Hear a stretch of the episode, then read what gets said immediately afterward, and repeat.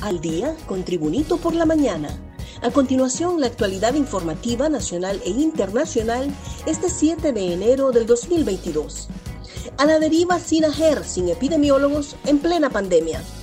Los seis epidemiólogos que se encargaban de realizar los informes relacionados al comportamiento de la pandemia del COVID-19 en Honduras fueron despedidos recientemente, tras el cierre técnico de la unidad de análisis del Sistema Nacional de Gestión de Riesgos, SINAGER. El ex coordinador de la unidad, José Ángel Lara, manifestó que nos habían estado engañando, que íbamos a continuar haciendo nuestro trabajo, pero el 31 de diciembre, al parecer, firmaron las cartas de despido y nos fueron entregadas a partir del 1 de enero, cuando regresamos de las fiestas o feriados. El profesional explicó que ellos hacían análisis de riesgo, miraban el comportamiento, alertaban sobre las posibles dificultades que podían encontrar y proveían datos para la toma de decisiones.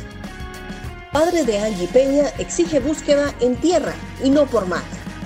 Walter Peña, el desesperado padre de Angie Samantha Peña Melgares, prácticamente exigió a las autoridades policiales buscar a su querida hija de manera terrestre porque sospecha que fue un rapto de personas dedicadas a la trata de personas. Sinceramente, ya encontrarla en el mar ya está descartado completamente, porque no se encuentra ni la moto acuática, ningún chaleco, ni un cuerpo, y no se encuentra absolutamente nada, dijo el angustiado progenitor. Peña, junto a autoridades navales, pescadores y otros voluntarios, desde el sábado anterior han realizado un completo barrido de la zona donde posiblemente se sumergió la universitaria al momento que realizaba un tour a bordo de una moto acuática. Decomisan cuatro vehículos involucrados en carreras clandestinas. La Dirección Nacional de Vialidad y Transporte intensificó los trabajos de inspección y control en zonas que son utilizadas para practicar carreras clandestinas, con el resultado del decomiso de varios vehículos para hacer cumplir la ley de tránsito y evitar accidentes viales.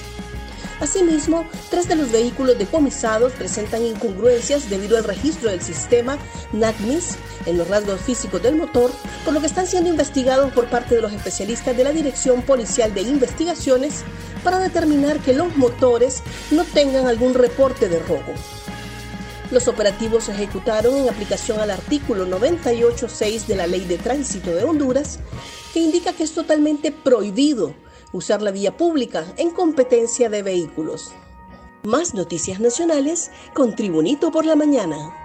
Alcalde liberal electo cede el cargo a su amigo cumpliendo pacto de caballeros. El alcalde electo de Piraera, Pedro González, cedió su cargo a su amigo, Deidin Mendoza, cumpliendo un pacto de caballeros suscrito desde antes de los comicios generales del pasado 28 de noviembre del 2021 en uno de los casos más extraños de este proceso, que se remonta a las primarias de marzo del año pasado. Asimismo, renunció el vicealcalde Pablo Freddy Alvarado Ramos para que se inscriba René Antonio Gámez.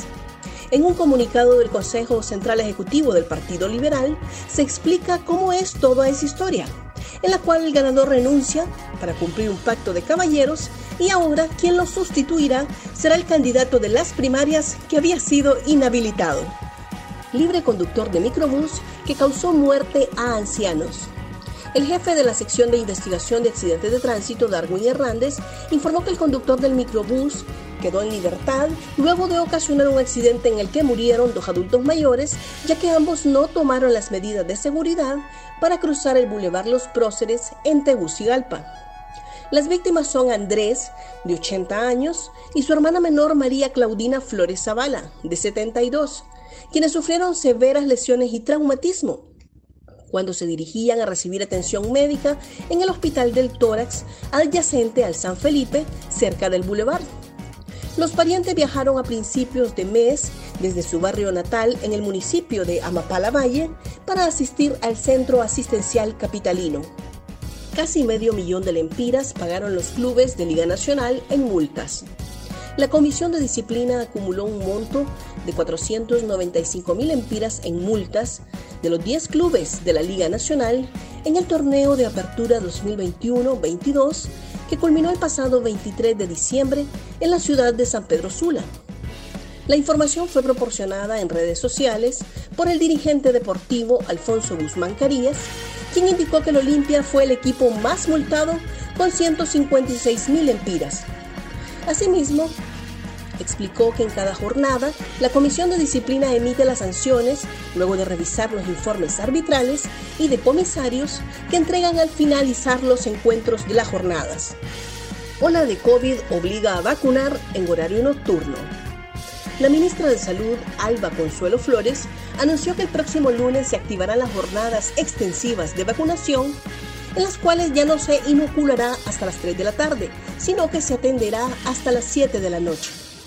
Hemos tenido grandes dificultades porque en la mayoría de las ocasiones distribuyen todos los recursos en jornadas extraordinarias y quizá la afluencia de personas se concentra en horas de la mañana, señaló la ministra. En ese sentido, anunció que a partir del próximo lunes estarán retomando los horarios extendidos de vacunación para que la población hondureña pueda acudir con mayor rapidez. Gracias por tu atención. Tribunito por la Mañana te invita a estar atento a su próximo boletín informativo.